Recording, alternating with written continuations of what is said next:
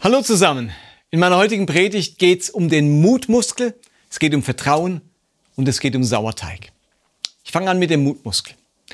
So wie wir Angst oft als ganz negatives Gefühl erleben, genauso schön und positiv erleben wir das Gefühl, wenn wir mutig sind. Wie gut fühlt es sich an, wenn man zuversichtlich und optimistisch in die Zukunft blickt. Mut entgiftet die Seele von ihren Ängsten. Mut hat eine stabilisierende Wirkung auf unser Innenleben. Wenn Angst die Lebensgeister schwächt, dann lässt Mut die Lebensgeister aufblühen.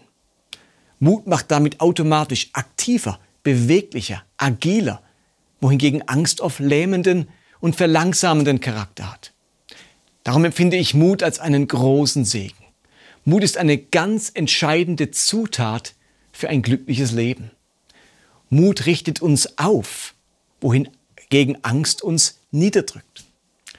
Das griechische Wort für Mut, Paresia, liegt in seiner Bedeutung ganz nah beim Wort Freiheit. Wir kennen ja auch das Wort Freimut. Und genauso fühlt sich Mut an, wie ein ordentliches Stück Freiheit. Mut führt in die Freiheit, weil es mir Dinge ermöglicht, die die Angst mir verweigert. Die ganze Geschichte vom Auszug des Volkes Israel lehrt uns, dass das gelobte Land jenseits unserer Angst liegt. Und nun werden wir in der Bibel immer wieder dazu aufgefordert, mutig und stark zu sein.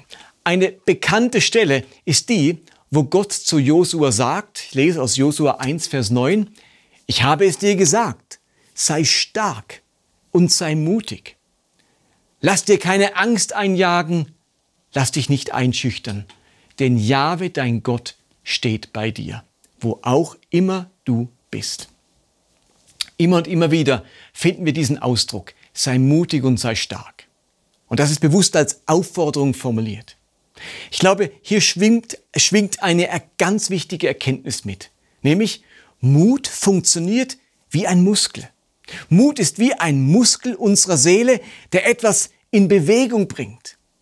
Mit Mut setze ich sozusagen den Hebel an meinem Inneren an, damit ich mich zu etwas überwinden kann, damit ich aus meiner Komfortzone herauskomme, damit ich meiner Angst entgegengehen kann, damit ich meine inneren Blockaden angehen kann.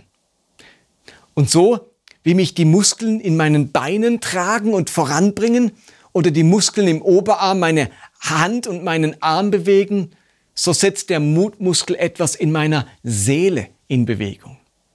Er ermöglicht mir, dass ich Herausforderndes tragen kann, dass ich von der Angst nicht gelähmt bin, dass ich trotz der Unsicherheit Schritte gehen kann. Und nun wissen wir alle, dass wir unsere Muskeln trainieren müssen, weil sie sich sonst abbauen. Wir alle kennen diese Geschichten oder, oder haben es vielleicht auch schon selbst erlebt, dass sich bei einem längeren Krankenhausaufenthalt, bei dem wir durchgängig liegen müssen, die Muskulatur rasch abbaut. Und relativ schnell ist dann Physiotherapie notwendig, um unsere, Muskul um unsere Muskulatur zu trainieren und zu stärken. Wir wollen ja nicht nach diesem Krankenhausaufenthalt im Rollstuhl sitzen, nur weil unsere Muskeln unser Gewicht nicht, äh, unser Gewicht nicht mehr tragen können. Und mit dem Mutmuskel verhält es sich meiner Meinung nach ganz ähnlich. Wo sich der Mut abbaut, baut sich die Ängstlichkeit auf. Feigheit kann zur schlechten Angewohnheit werden, wenn wir ihr nicht immer wieder unseren Mut entgegenstellen.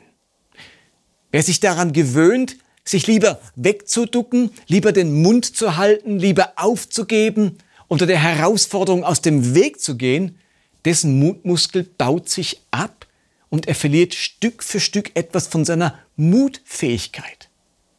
Sei mutig und sei, sei stark heißt nichts anderes wie trainiere deinen Mutmuskel. Übe dich im Mutigsein. Probiere Dinge aus, die ein gewisses Maß an Mut erfordern.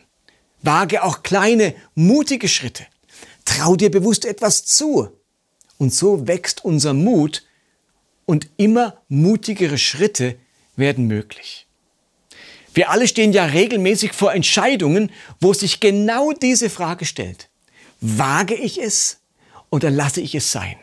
Bringe ich den Mut auf oder weiche ich aus?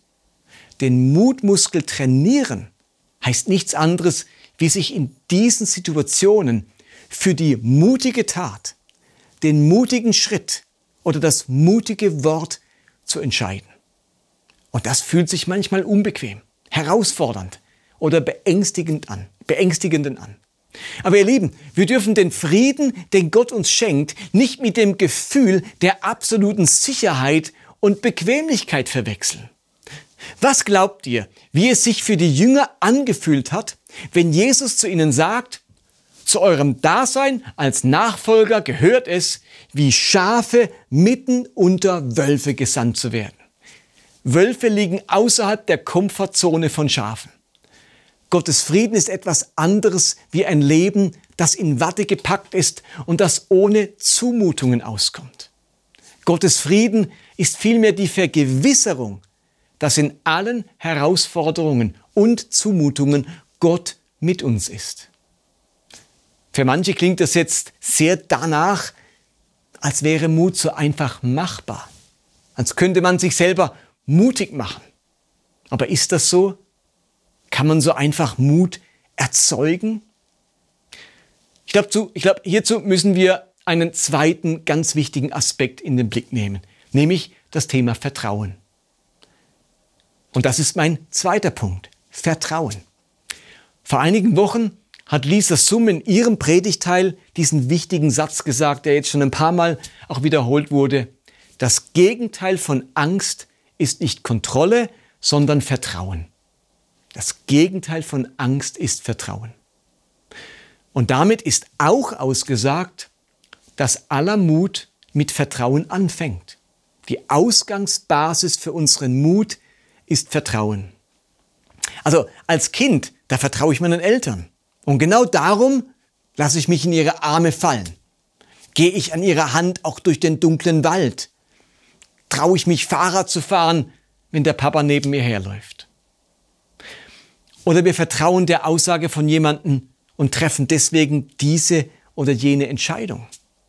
Wir vertrauen der Glaubwürdigkeit eines anderen Menschen und treffen deswegen diese oder jene Abmachung mit ihm. Die entscheidende Grundlage für unseren Mut, für mutige Schritte und Entscheidungen ist Vertrauen. Für uns Christen ist es das Gottvertrauen. Wir trauen uns etwas zu und wir wagen etwas, weil wir Gott vertrauen. Es gibt ein ganzes Kapitel in der Bibel, das genau von diesem Zusammenhang zwischen Vertrauen und Mut redet.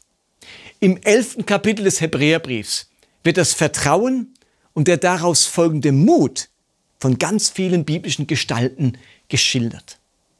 Das griechische Wort, das jeweils für Glauben steht, ist Pistis. Und weil dieses Wort Glauben doch so ein wenig abgegriffen ist, würde ich es gerne mit tiefem Vertrauen übersetzen. Ich glaube, was diesem griechischen Wort auch viel näher kommt als unser deutsches Wort Glaube. In Hebräer Kapitel 11, Vers 7 steht zum Beispiel, auch Noah glaubte Gott und befolgte gehorsam seine Anweisungen. Er baute ein großes Schiff, obwohl weit und breit keine Gefahr zu sehen war. Deshalb wurde er mit seiner ganzen Familie gerettet. Durch sein tiefes Vertrauen wurde der Unglaube der anderen Menschen erst richtig deutlich. Und durch diesen Glauben fand Noah auch Gottes Anerkennung. Soweit der Text. Noah hat dieses tiefe Vertrauen zu Gott. Er glaubt ihm. Er hält Gott für vertrauenswürdig. Und darum macht er etwas ungeheuer Mutiges. Er baut ein Schiff, obwohl weit und breit keine Gefahr zu sehen war und sich alle anderen einen Dreck um diesen Gott scherten. Oder in Vers 8 steht, aufgrund seines tiefen Vertrauens gehorchte Abraham dem Ruf Gottes. Er verließ seine Heimat und zog in ein anderes Land, das Gott ihm zum Erbbesitz geben wollte. Er ging ohne zu wissen, wohin er kommen würde. Auch dieser Abraham hier hat ein tiefes Vertrauen zu Gott und macht etwas vom mutigsten, was man damals machen konnte, nämlich die Sippe, den Familienverband zu verlassen um ins Ausland zu gehen.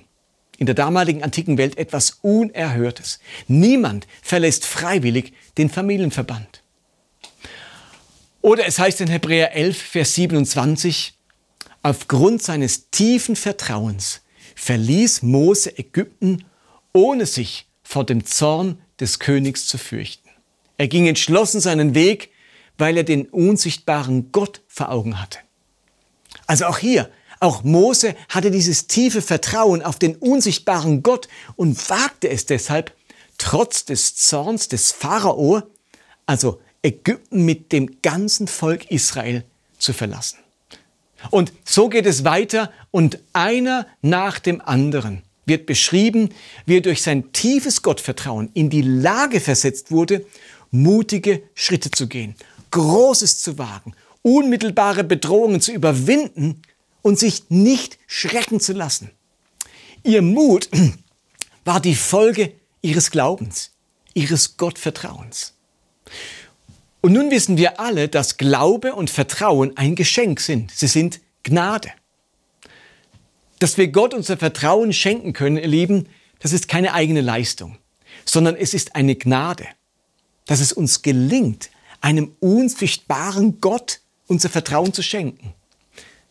Abraham hat diesem Gott vertraut, obwohl er ihn bis dahin gar nicht kannte. Noah bekommt dieses Vertrauen geschenkt, obwohl die Menschen zum damaligen Zeitpunkt alle weit entfernt waren von irgendeiner Art der Gottesbeziehung oder Gottesverehrung. Gottvertrauen kann ich nicht selbst erzeugen. Ich kann es nur geschenkt bekommen. Und so haben wir jetzt zwei Dinge vor uns, wenn wir über Mut sprechen.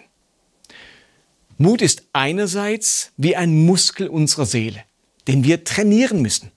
Wer seinen Mut nicht trainiert, fördert seine Ängstlichkeit. Ich habe also eine Verantwortung für meinen Mut. Ich werde aufgefordert, mutig und stark zu sein und mich nicht zu fürchten. Das ist also eine Verantwortung auf meiner Seite. Und gleichzeitig gibt es keinen Mut ohne Vertrauen. Und Vertrauen wiederum ist ein Geschenk. Mir wird von Gott das Geschenk gemacht, dass ich ihm vertrauen kann. Also, ist Mut jetzt ein Geschenk oder ist es Training? Und hier sind wir bei einer ganz entscheidenden Frage. Ich würde sogar sagen, einer ganz entscheidenden theologischen Frage. Nämlich, wie funktioniert das Zusammenspiel von menschlicher Verantwortung und Gottes Gnade? Wie geht beides zusammen? Muss ich etwas tun oder tut Gott alles? Immer und immer wieder stellt sich bei ganz vielen geistlichen Themen genau diese Frage. Und die einen, die lieben die Botschaft der Gnade, die einem versichert, dass Gott alles ähm, macht und ihr eigener Beitrag unwesentlich ist. Und die anderen lieben die Botschaft der Verantwortung, die ihnen sagt, dass Gott zwar gnädig ist, aber dass sie unbedingt etwas daraus machen müssen. Also ist es jetzt Gnade oder ist es Mut? Äh, muss ich was tun oder macht Gott alles? Das ist eine ganz entscheidende theologische Frage, über die seit Jahrhunderten in der Kirchengeschichte debattiert wird, wo man immer wieder auf die eine Seite schwingt, auf die andere Seite schwingt. Wie steht's denn jetzt mit dem Zusammenspiel von menschlicher Verantwortung, menschlicher Anstrengung, menschlicher Bemühung und der Gnade und dem Geschenk und dem Wirken Gottes auf der anderen Seite? Ich meine, wenn wir die Frage klären könnten, würden wir so viel theologischen Spannungen auflösen. Und gerade bei der Frage von Mut und Angst ist das so eine Spannung. Was ist jetzt Gottes Aufgabe, was ist meine Aufgabe? Ähm, der wollen wir jetzt nachgehen. Denn Jesus begegnet genau dieser Frage mit einem Gleichnis. Es ist für mich eines der wichtigsten Gleichnisse der Bibel und es ist zudem das kürzeste Gleichnis. Es besteht nämlich nur aus einem einzigen Vers. Aber dieser Vers sagt alles. Ich finde, dieser Vers klärt alles. Und mit diesem Gleichnis möchte ich diese Predigt dann auch abschließen. Wir müssen dieses Gleichnis kennen und verstehen, damit wir diese beiden Pole unserer christlichen Existenz, nämlich Eigenverantwortung und Gottes Gnade, zusammenbringen können. Das Gleichnis steht in Lukas 13, Vers 21. Dort heißt es, es ist mit dem Reich Gottes wie mit dem Sauerteig. Eine Frau nimmt eine Handvoll davon, mengt ihn unter einen halben Sack Mehl und am Ende ist die ganze Masse durchsäuert. Jesus erzählt dieses Gleichnis, um ein weiteres Mal das Reich Gottes mit etwas anderem zu vergleichen. Darum nennt man diese literarische Form ja auch Gleichnis, weil hier etwas verglichen wird. Jesus will klären, wie das Reich Gottes funktioniert.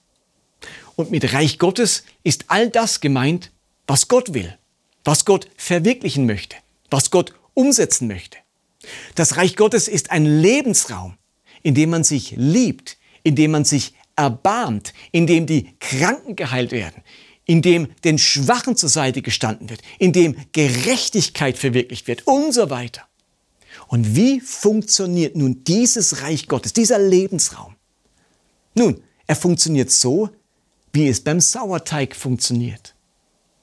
Eine Frau, also wahrscheinlich eine Bäckerin, nimmt eine Handvoll Sauerteig und knetet ihn in circa 40 Kilo Mehlteig ein. Sauerteig ist ein speziell angesetzter Teig, der an der Luft fermentiert und anfängt zu gären. Und wenn man diesen Sauerteig in einen anderen Teig hineinknetet, dann übernimmt am Ende der gesamte Teig die Eigenschaft des Sauerteigs, sodass bestimmte Prozesse dann stattfinden, die Sauerstoff freisetzen und damit den Teig luftig und geschmeidig machen. Und so entsteht ein wunderbares Brot und nicht einfach nur das ungesäuerte und geschmacklich fade und flache Fladenbrot. Wow, das ist ein Zungenbrecher. Fade und flache Fladenbrot. Sagt es mal zu Hause. Fade und flache Fladenbrot. Und nun sind bei diesem Prozess, den das Gleichnis beschreibt, zwei Dinge wichtig. Zwei Dinge. Zum einen die geheimnisvolle Kraft des Sauerteigs. Dieser geheimnisvolle, einzellige Hefepilz, der Zucker und andere Kohlehydrate fermentiert, das ist wahrhaftig einer der geringsten Spezies dieses Planeten. Aber dieses kleine bakterielle Leben, das sich durch Zellsprossung schnell vermehrt, lässt den ganzen klebrigen Klumpen aufgehen. Ich denke, der Sauerteig in unserem Text ist ein Bild für die Kraft der Gnade, für die Kraft des Geistes, für das ähm, oftmals unsichtbare Wirken Gottes. Der Teil, der von Gott kommt und ohne den nichts geht. An anderer Stelle kann Jesus sagen, denn ohne mich könnt ihr nichts tun. Der Sauerteig verwandelt den ganzen Teig. Diese ungeheure Kraft der Verwandlung steckt in dieser Handvoll Sauerteig. Die Kraft der Verwandlung kommt von Gott.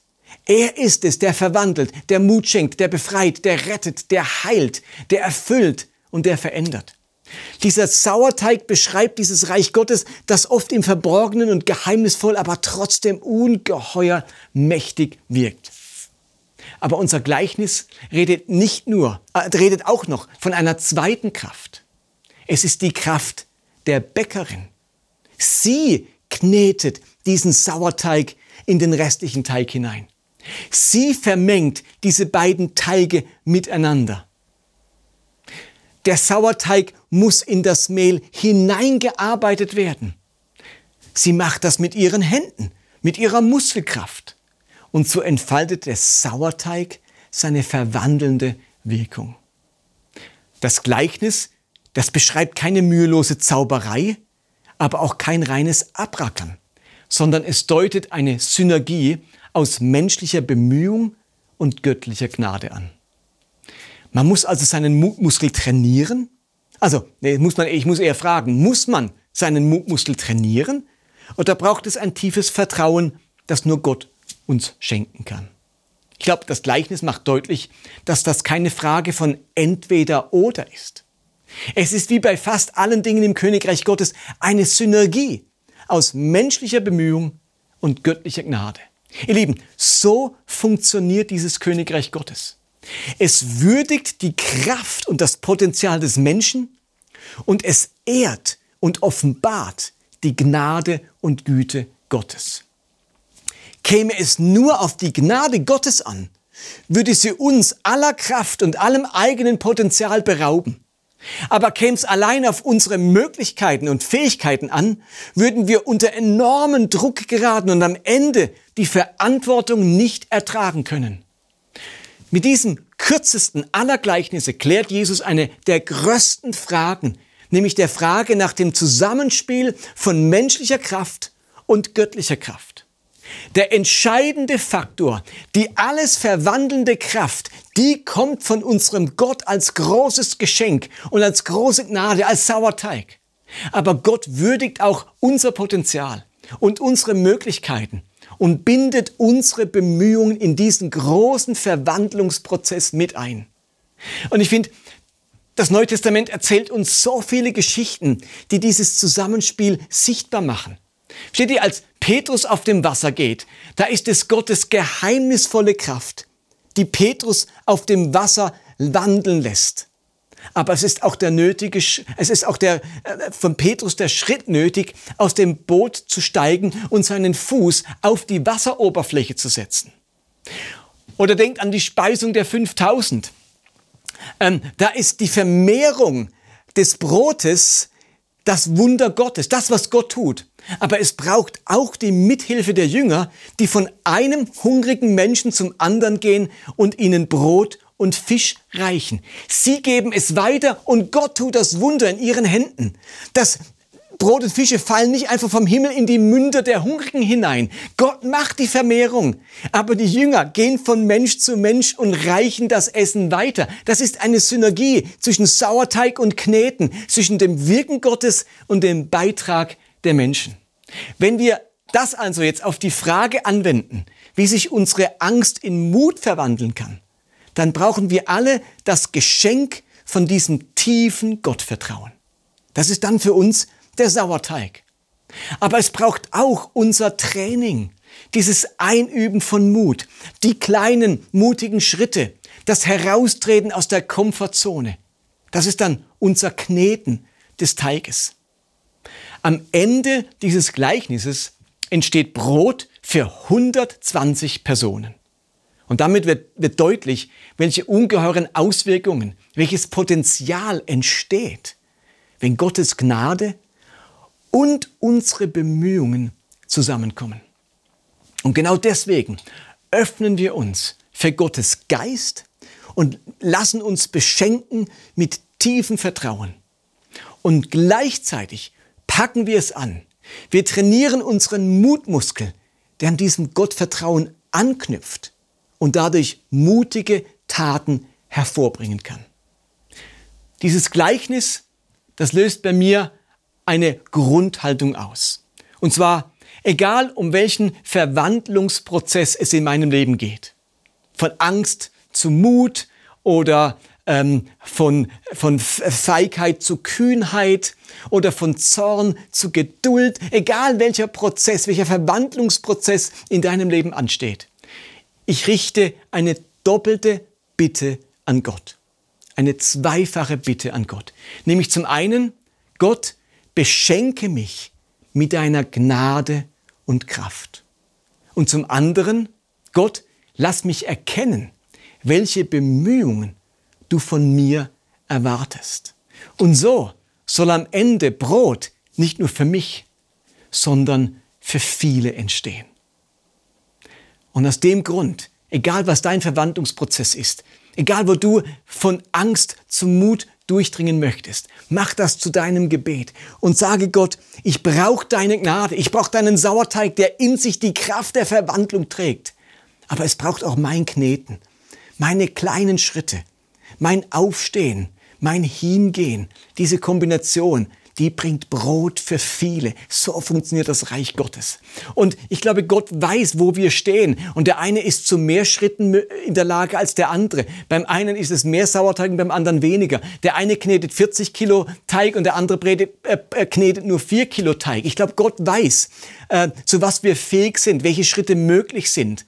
Aber ich glaube, dass es am Ende immer auch irgendeinen Beitrag von uns braucht weil das Reich Gottes so funktioniert. Das lerne ich aus diesem Gleichnis.